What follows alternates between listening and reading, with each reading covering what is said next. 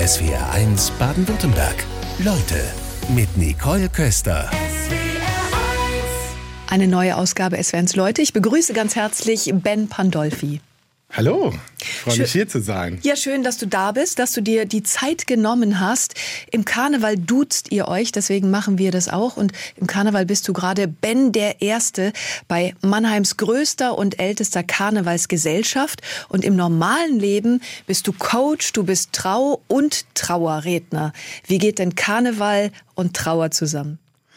Ja, ich habe diese Frage jetzt tatsächlich schon oft beantwortet in den letzten Wochen.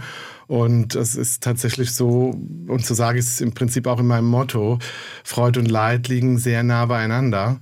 Und ich treffe tatsächlich, damit hätte ich auch nicht gerechnet, ganz viele Kunden, die ich in der Vergangenheit begleitet habe, auf fast jeder Fastnachtsveranstaltung ist jemand und ähm, die Kunden freuen sich, A, mich wiederzusehen und B, mich in diesem fröhlichen Kontext dann auch zu sehen. Dennoch scheint es, weil du ja gerade sagst, die Frage hast du so oft beantwortet, dennoch scheint es erstmal auf Verwunderung zu stoßen. Kannst du dir die erklären? Ich kann mir das sehr gut erklären, weil der Tod, gerade in, in der deutschen Kultur, ist es etwas, über dem man spricht ja nicht gerne drüber. Das ist noch so ein Tabuthema. Das ist ein riesen Tabuthema. Und ich bin im Prinzip auch jemand, der dieses Thema enttabuisieren möchte. Wir sollten den Tod mehr ins Leben holen. Also die Endlichkeit ist was, was mich schon lange begleitet. Ich habe meine Eltern sehr früh verloren. Ich war 18, da habe ich meine Mutter verloren. Mit Anfang 20 dann den Vater. Und so bin ich immer begleitet worden mit dem Thema Tod. Dennoch dieser Wandel, jetzt Trauerredner zu sein, der kam ja erst im Laufe der Zeit. Das ist ja noch gar nicht so lange. Ich glaube, 2019 hast du ja. dich selbstständig gemacht. Das ist ein Prozess, der tatsächlich gereift ist. Also ich sage das gerne so oder ich erkläre es gerne so irgendwie ist durch den Tod meiner Eltern sind die Wurzeln entstanden. Also es sind Ressourcen entstanden, die mir geholfen haben und mir auch heute noch helfen, da zu sein, stark zu sein für, für die Menschen. Und ursprünglich konnte ich mir es im Prinzip gar nicht vorstellen. Man hat mich da nicht gesehen. Das, mein Werdegang, wisst ihr vielleicht das eine oder andere angeguckt haben, ist ja nicht so der klassische Weg zum Trauerreden. Wir wollen es den SWR1-Hörerinnen und Hörern gerade auch mal verraten, denn du bist eigentlich Betriebswirt. Du hast genau. lange im Konzern gearbeitet bei einem internationalen Reifenhersteller. Und dann hast du aber irgendwann gesagt, na ja, die Konzernwelt ist schön und gut, aber das, was mich interessiert, ähm, kannst du auch selber sagen. Hier fällt gerade schon hier die, die Karnevals, die um. Narrenkappe fällt um. Ähm, so. Was war dir wichtig dann? Wie kam der Wandel? Der Wandel kam irgendwie, ich glaube ja nicht an Zufälle. Und äh, trotzdem war das irgendwie so ein Moment. Ich war mit äh, einer Freundin unterwegs, wir waren mit den Hunden Gassi und dann hat die gesagt, Mensch Ben, du kennst doch so viele Leute, kennst du nicht jemand, der die freie Trauung unserer Tochter machen könnte? Damals kannte ich niemand. Ähm, da war ich jetzt in der Trauerrednerwelt nicht wirklich vernetzt oder in der freien Rednerwelt. Und dann habe ich aber so aus Jux und Dollerei gesagt, nee, ich kenne niemand, aber ich kann das machen. Und dann haben sie sofort gesagt, ah, ich sag's der, der unserer Tochter. Und dann äh, hat die Tochter zehn Minuten später angerufen und hat gesagt, ach, die Mama hat gesagt, du machst unsere Hochzeit, wir freuen uns voll.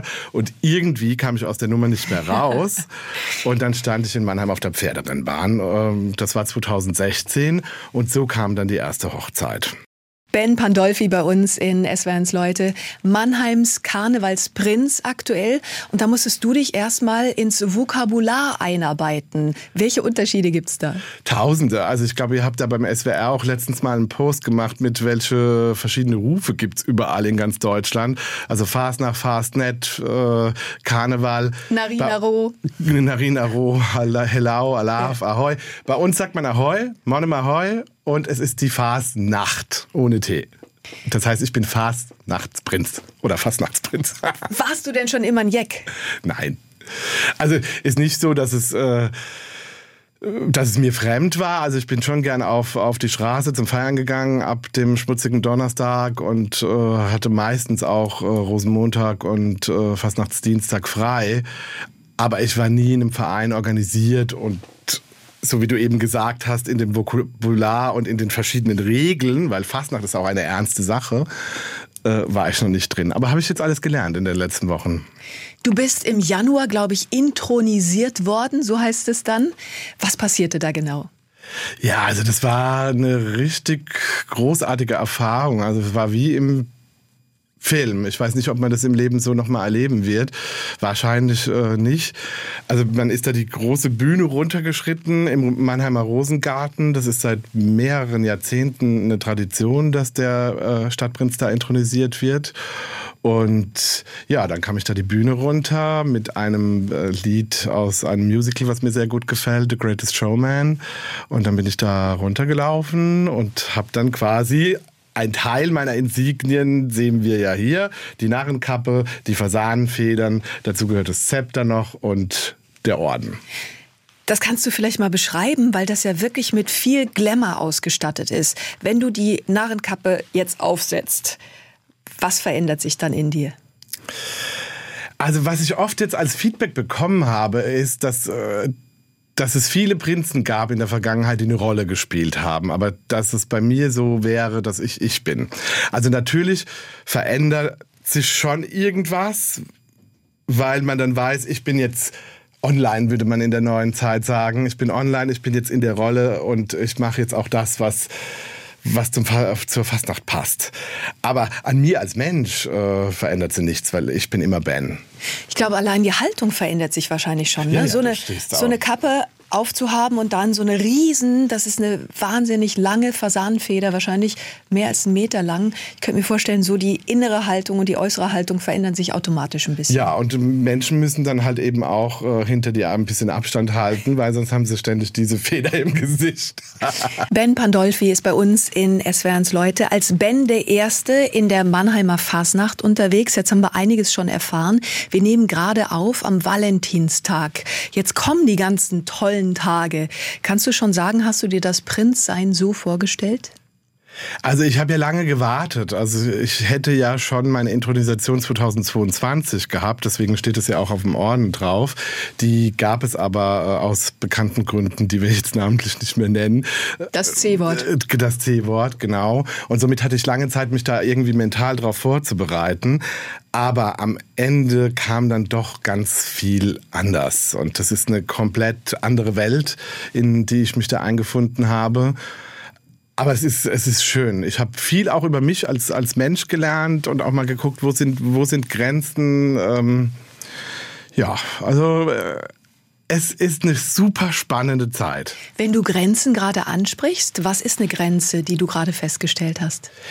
Ja, also man, man, man repräsentiert ja, man lächelt ja, man lächelt ja immer. Also man hat dann äh, sofort auch, wenn da irgendwo auf Facebook ein Foto erscheint, auf dem man nicht lächelt, hat man unten drunter dann die Bemerkungen, haben die Spaß. Also man ist schon unter dieser starken Beobachtung. Oder man geht auf den Markt und dann sagen, ruft die äh, Marktfrau, ach Gott, du bist der Stadtprinz. Und die, mit dieser Öffentlichkeit, das ist schon viel. Also da muss man lernen, mit umzugehen. Kann auch ganz schön anstrengend Kann sein. Kann auch ganz schön anstrengend sein. Und ich habe meine erste Büttenrede gehalten. Das war auch äh, nochmal eine Erfahrung, was ganz anderes zu machen, in einem anderen Kontext auf einer Bühne vor 400 Leuten im Rosengarten zu stehen und da auf die Lacher zu, äh, zu hoffen und zu warten. Also da hat man auch schon die Schweißperlen auf der Stirn. Hast du noch einen kleinen Auszug im Kopf aus der Büttenrede? Würdest du da, da was aus dem Stand hinkriegen? Ach, ähm, ob ich da jetzt was aus dem Stand hinkriege? Jetzt hast du mich auf dem falschen Fuß ertappt. Also letztendlich habe ich in der Büttenrede so ein bisschen durch mein Königreich Metaphorin geführt. Äh, das kommt ja auch so ein bisschen von meinem Beruf, weil ich in Bilder spreche und habe die dann so ein bisschen über die Bundeskartenschau äh, geführt, die wir ja in Mannheim haben werden. Und da müssen so viele Blumezwiebel in der Botte wie noch vor 100 Jahren nicht. Und es sind Millionen von Gulden ausgegeben worden und so. Also so in dem äh, Style. Und noch so ein bisschen das Schachbrett thematisiert von, äh, von Mannheim, was nach Manhattan transportiert wurde. Da sind wir ja auch ganz stolz drauf. Hast du die selbst geschrieben, die Büttenrede? Habe ich selbst geschrieben, ja. Für jemanden, der mit Fasnacht, mit Karneval, mit Fasching so gar nichts anfangen kann, wie würdest du die Faszination erklären? Also ich kann was damit anfangen, sonst hätte ich mich gar nicht dazu committed, weil ähm, das schafft man sonst nicht. Also wenn man gar nichts damit anfangen kann. Was mich wirklich sehr, sehr schwer beeindruckt, ist diese Traditionen, das Brauchtum und die Menschen in den Vereinen mit ihren Ehrenämtern. also wir haben Menschen auch bei uns im Feuer im Verein, da spürst du, die haben Feurio Blut. Also das ist eine, da wird alles organisiert, da gerade auch die Bühne vom Weißen Ball. Die ganze Nacht durchgearbeitet, ehrenamtlich, damit diese Bühne steht. Es ist viel Kinderarbeit. Äh, also nicht Kinderarbeit, sondern Arbeit mit Kindern und Jugendlichen. Unsere Sternchen, die sind mit äh, zwei, drei äh, in der Garde. Also da wird so viel gemacht, was so weit über dieses Ding hinausgeht. Ach, bei Fastnacht wird nur getrunken. Also da ist so viel Zusammenhalt und die Menschen sind glücklich. Wir waren auch jetzt im Altersheim gewesen die Menschen, die strahlen, weil sie endlich wieder sehen, ich hatte Gänsehaut am, am ganzen Körper, als wir da rein sind. Ben der Erste, der Mannheimer Fasnachtsprinz, heute Vormittag bei uns in SWRs Leute. Wir wollten darüber sprechen. Die, die den Mannheimer Karneval kennen, die kennen automatisch den großen Umzug ein Jahr in Mannheim und das nächste Jahr in Ludwigshafen. Den gibt es dieses Jahr nicht. Warum nicht? Den gibt es dieses Jahr nicht aus äh, Gründen, die tatsächlich mit den erhöhten Sicherheitsbedingungen zu tun haben. Also in, in Rheinland-Pfalz sind die teilweise im anderen Land noch höher. Und es wurde immer ehrenamtlich organisiert. Und die ehrenamtliche Organisation mit so vielen Menschen ist einfach nicht zu stemmen bei den ähm, erhöhten Sicherheitsauflagen. Und somit wurde er dieses Jahr kurzfristig gecancelt, was mich auf der einen Seite enttäuscht hat. Auf der anderen Seite kann ich es aber auch äh, nachvollziehen, diese Entscheidung. Und er wird dann nächstes Jahr in Ludwigshafen wieder sein. Ja, was zu lesen war, wie du es gerade sagst, zu wenig Ehrenamtliche. Dann stellt sich ja automatisch die Frage, geht die Begeisterung für die Fastnacht zurück? Ich glaube nicht. Also das, was ich jetzt spüre, ist, dass die Menschen super glücklich sind, dass es äh, wieder weitergeht. Aber man darf ja auch nicht vergessen, dass die letzten zwei Jahre viel, viel Stillstand und dass das dann auch für die Vereine äh, eine Garde konnte nicht mehr so trainieren, wie sie trainieren wollte. Ganz viele Bereiche sind einfach brachgelegen und durch Ehrenamt gibt es an der gibt es an der einen oder anderen Stelle halt einfach auch finanzielle Engpässe. Du wolltest das Amt, glaube ich, sogar schon vor vier Jahren übernehmen. Wie wurdest du gefragt? Hast du dich beworben? Wie, wie wird man Karnevalsprinz? Ich glaube, also vier Jahre waren es nicht, ich glaube so zweieinhalb, aber ich habe den Überblick verloren, ich weiß auch nicht mehr so genau, aber lang, lang her.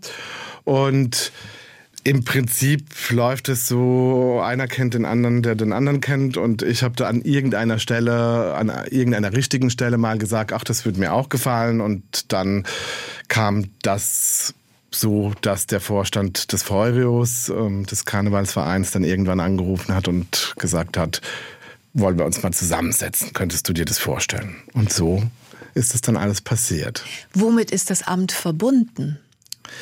Das Amt ist äh, verbunden auch mit, äh, mit einer gewissen Verantwortung. Also wir haben, äh, wir haben unheimlich viele Termine. Wir haben über die ganze Kampagne vom Weißen Ball bis Aschermittwoch fast 300 Termine.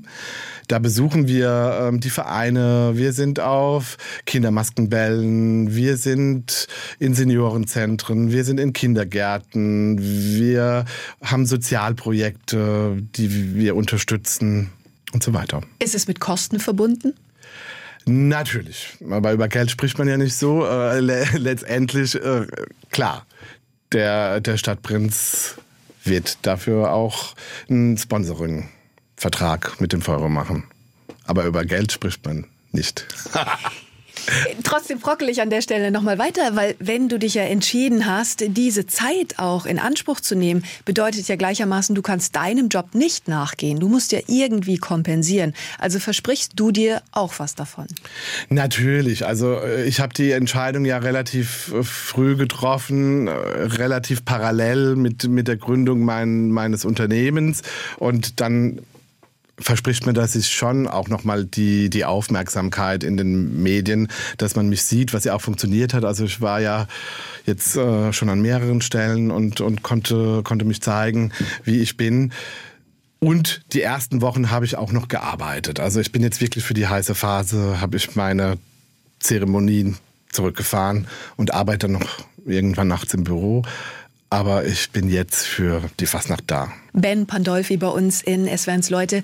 Wann hast du die letzte Trauerrede gehalten? Die letzte Trauerrede habe ich vor zwei Wochen gehalten. Kann es sein, dass du an einem Tag bei einer Hochzeit und bei einer Beerdigung sprichst? Auch das ist schon vorgekommen, ja. Es ist ja ähnlich auch ein freudiger Anlass. Ich brauche da immer auch so ein bisschen meine Rituale, um mich äh, irgendwo zu verändern. Also ich werde äh, nicht mit dem gleichen Outfit äh, gehen, das mache ich nie. Und ich habe mich auch schon auf der Autobahn dann umgezogen, andere Schuhe, eine bunte Fliege an, einfach was anderes, äh, um mich da nochmal leer zu machen und dann auf der Hochzeit zu sprechen. Und das habe ich schon gemacht, na klar. Hast du an dir selber Veränderungen festgestellt, vom Betriebswirt zum Trau- und Trauerredner? Hat dich das verändert? Es hat mich als Mensch äh, verändert. Der Betriebswirt hilft mir, ähm, ich bin Unternehmer und der hilft mir in vielen Bereichen. Man hat ja oft jetzt mit Kreativen zu tun, die sich gerade in dem betriebswirtschaftlichen Bereich schwer tun. Da tue ich mir nicht schwer. Aber mich hat so auf der, auf der persönlichen Ebene äh, verändert, weil ich habe schon oft auch äh, ganz schlimme Dinge jetzt auch erlebt äh, in den letzten zweieinhalb Jahren. Da muss man auch auf seine mentale Gesundheit achten. Und, äh, Kannst du uns ein Beispiel nennen? Ja, also was, was mir eine gute Zeit nachgegangen ist und wo ich auch immer noch ein bisschen dran denke, das war eine relativ tragische Geschichte mit einem 15-jährigen Mädchen, die keine klassische und kein einfaches Leben hatte und äh, was da alles in den 15 Jahren drin war. Und dann für so ein Mädchen die Lebensfeier zu gestalten, wenn es im Prinzip sehr viele Dinge zu sagen gäbe, die nicht schön sind. Und da habe ich dann eben auch gesagt, lass uns diese ganze äh, schwarze Energie jetzt rausmachen. Verdammt nochmal, es gibt keine, wir können es nicht schön reden, aber lasst uns mal, doch mal drauf schauen, was war denn schön und wie wird es denn dem Mädchen jetzt gehen, wo auch immer sie jetzt ist. Und diese Sache, als wir dann die Luftballons haben steigen lassen am, am Schluss und mir die Mutter... Äh, äh, sich mir um den Hals gängt und ich habe schon wieder Gänsehaut. Das war schon eine Geschichte, die mir lange nachgegangen ist. Jetzt stelle ich mir gerade vor, wie ist es da, die richtigen Worte zu finden? Das ist doch wirklich schwer, oder? Ja, das ist schwer, weil bei mir ist dann jedes Wort überlegt. Also ich überlege mir wirklich jedes Wort, weil Worte können Trost sein und können Balsam für die Seele sein. Können auch Waffen sein. Können auch Waffen sein. Und ähm, ich habe, wenn ich da vorne stehe, habe ich eine Verantwortung. Und ich muss mir immer meiner Verantwortung bewusst sein, dass jedes Wort von mir wie ein Pfeil wirken kann. Und deswegen versuche ich eben täglich Worte zu finden in, für Momente, in denen es eigentlich keine Worte gibt. Und ich finde sie. Und das sagen die, meine Kunden sagen mir das immer wieder. Welche Seite in dir kommt jetzt durch diese Berufstätigkeit mehr zum Vorschein? Diese, diese weiche, sensible Seite, die ich viele, viele Jahre so ein bisschen auch äh, auf die Seite habe, weil ich in einer absoluten reifen Männerdomäne und äh, da ist man halt richtig geil. Und, Komplett ähm, andere Welt. Genau, Männer dürfen nicht weinen und so. Das ist ja auch diese italienische Mentalität, was mir mein Vater so mitgegeben hat. Und das ist nicht so. Männer dürfen auch weinen. Und ich lade jeden Mann dazu ein, dann zu weinen, wenn es ihm danach ist, weil ähm, das ist, ist auch ja reinigend. Reinigend. Und nicht immer nur schlucken. Ja. Aber auch dieses, dieses Stärke zeigen und Fels in der Brandung zu sein in Momenten, in denen um dich herum die Welt gerade zusammenkracht, dass du eben derjenige bist, der die Menschen an der Hand hält. Und dennoch war die Entscheidung sicherlich auch ein Risiko für dich, zu sagen, ich gehe jetzt in die Selbstständigkeit aus einer sehr sicheren Position. Wie war das? Das war, mein Entschluss war über Jahre äh, gereift. Also ich hatte vom Konzept her mir schon überlegt gehabt, im Coaching-Bereich was zu machen. Das mit der Trauer kam dazu. Da kam dann auch irgendwann ein Bräutigam auf mich zu und hat gesagt, meine äh, Schwiegermutter ist gestorben. Und so kam ich da rein. Es kam ja relativ schnell äh, die C-Phase. Und dann, äh, dann stand ich da. Im Bei der C-Phase muss man jetzt noch kurz so überlegen, was meinst du gerade? Ja, jetzt April haben 2020 mit einem Umsatz von 250 Euro netto und immer gut Geld verdient. Das war schon krass. Aber letztendlich, Ben ist niemand, der aufgibt. Der richtet die Krone oder in diesem Fall äh, die Fasanenfedern und dann geht das Leben weiter. Ben Pandolfi ist bei uns in SWRs Leute. Wenn du eine Anfrage bekommst bei einer Beerdigung, du hast es eben so schön bei einer Lebensfeier zu sprechen gesagt, wie gehst du vor? Was sind deine ersten Schritte? Also im Prinzip äh, lasse ich mir dann relativ am Anfang schon am Telefonat mir erklären, was, was ist passiert, wie ist die Situation. Oft, meistens ähm, kommen die Aufträge von Bestattungsinstituten, mit denen ich zusammenarbeite. Dann rufe ich die Kunden an, dann machen wir einen Termin aus und dann gehe ich zu den Menschen nach Hause macht dann ein ausführliches Vorgespräch und lernt diesen Menschen kennen. Und da ist es wirklich dann so, dass ich innerhalb kürzester Zeit im Esszimmer, in der Küche, wo auch immer, auf der Veranda mit den Menschen sitze und versuche herauszufinden, wie denn der Mensch so war, über den ich sprechen werde. Wie ist das? Es klang jetzt ebenso an, dass du häufiger im Einsatz bist, wenn du die Menschen selbst gekannt hast, weil es auch viel im Umfeld ist. Wie gehst du da mit der eigenen Trauer um? Ja, also ähm, ich habe tatsächlich auch schon äh, eine Beerdigung gemacht. Und gestern war der war der Todestag von einem Freund, einem sehr engen Freund. Der ist jetzt ein Jahr verstorben und da war ich sehr nah dran. Und da gehst du tatsächlich, da überschreitest du Grenzen, weil ähm, man ja dann in der Trauer selbst in der Trauer ist. Und das ist ja auch so ein bisschen der Unterschied. Ich darf nicht mit meinen Kunden mitleiden. Aber ich darf und sollte immer mitfühlen. Weil wenn ich das nicht mehr könnte, dann wäre das der falsche Beruf. Und die Menschen, die bestellen mich ja nicht, damit ich mit ihnen weine, sondern die bestellen mich, damit ich ihnen Halt gebe. Und natürlich bin auch ich ein Mensch und wenn mir irgendwie am Grab dann doch mal die Brille anläuft und ich äh, und mir eine Träne übers Gesicht läuft, ich bin ein Mensch. Und das macht es dann so menschlich. Eine Freundin erzählte mir von einer Trauerfeier, und da gab es einen freien Trauerredner und der betonte dann an den falschen Stellen und das war dann am Ende sehr skurril. Also da ging es dann eher darum zu sagen, das Ganze war so ein bisschen wie so eine Filmszene. Ist dir schon mal was sehr Skurriles passiert? Also mir ist schon mal was Skurriles passiert tatsächlich und also es sind schon viele skurrile Dinge passiert. Also an, an einer Stelle ist zum Beispiel, wir laufen, wir laufen ans Grab und am, am Grab äh, gibt mir dann der Mitarbeiter vom Friedhof auf einmal die Urne in die Hand und ich gucke ihn an, weil äh, das ist dann nicht mein Job beizusetzen, ja. sondern sein Job. Und äh, gucke noch die Bestatterin an und frage, was, jetzt? was jetzt? Und er hat sich dann auf den Boden gelegt, weil er eine Maus ähm, aus dem Urnenloch rausholen wollte, um die zu retten. Ach. Dann hat er die Maus da rausgeholt und dann rennt diese Maus über dieses, über dieses Parkfeld und das war so eine super bizarre Situation. Ja. Oder dann steht eine Frau am Grab und dann fällt ihr ihre Handtasche ins, äh, ins Grab rein und dann so, ach Gott, mal Handtasche. Und das sind so diese, diese Momente, wo man dann denkt, hm. Was nun? Was nun? Aber ja. so, so ist das Leben. Und Absolut. dann wird halt auch geschmunzelt.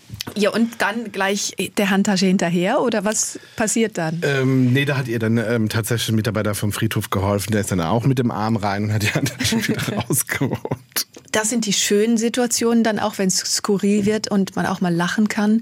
Traurigen Situationen, die gibt es natürlich auch. Nimmst du das mit nach Hause? Ja, man nimmt es schon mit nach Hause. Also ich habe äh, mal von einem Mönch gelesen, der, der hat gesagt, es muss alles durchfallen. Und äh, das klappt mal mehr und mal weniger. Und äh, sobald man sich mit den Menschen auch äh, noch mehr identifiziert und äh, dann gehen einem die Geschichten ans Herz und dann bin ich auch schon, habe mich auch schon ins Auto gesetzt und dann habe ich erst meinen Kopf aufs Lenkrad gelegt und war fertig. Aber man weiß, für was man es getan hat und ich werde gebraucht. Viele Menschen sagen, warum, man kann doch so einen Job nicht machen. Ich kenne das nicht. Ja, aber irgendjemand darf es ja können. Weil wir, man braucht uns. Und ich schaffe das. Und da hilf, hilft es mir auch, und so finden wir wieder den Bogen, ähm, dass ich Hochzeiten mache und die freudigen Momente habe, äh, dass ich eigentlich ein lustiger Mensch bin. Und äh, auch bei der Fastnacht sind wir jetzt auch fröhlich unterwegs. Man, man sollte alle Facetten des Lebens abbilden, dann schafft man es auch, die schweren Dinge zu verarbeiten.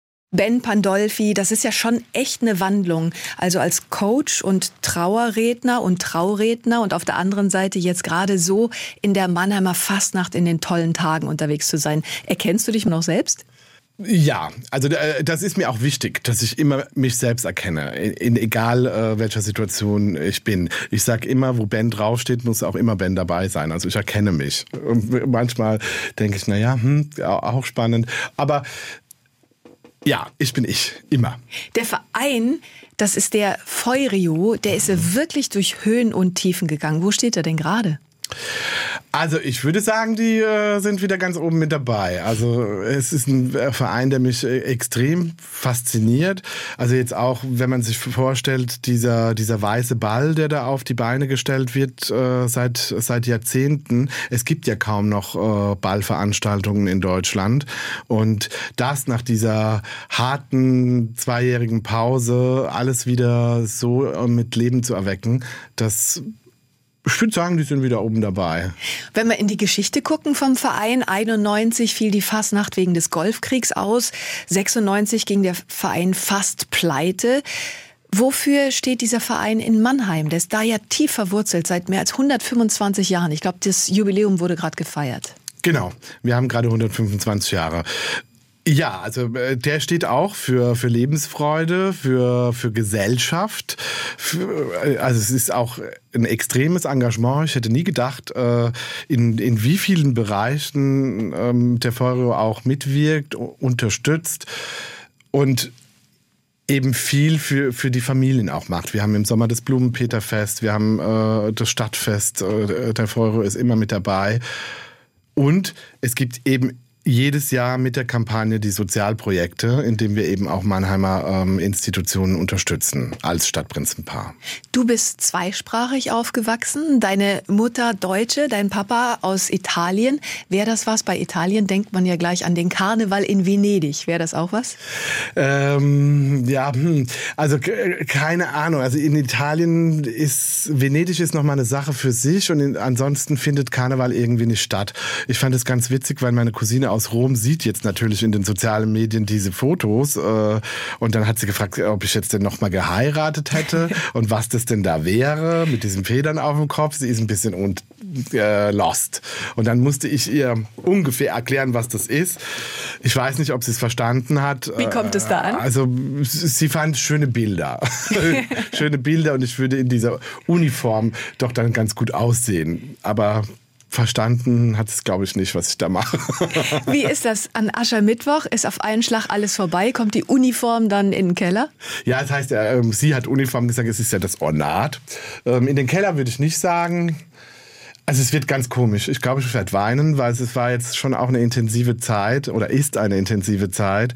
Wir sind als Team extrem gut zusammengewachsen. Meine Prinzessin ist wirklich ein ganz toller Mensch. Ich habe sie kennengelernt Daniela? Daniela die Zweite an dem Tag äh, der Prinzensuche.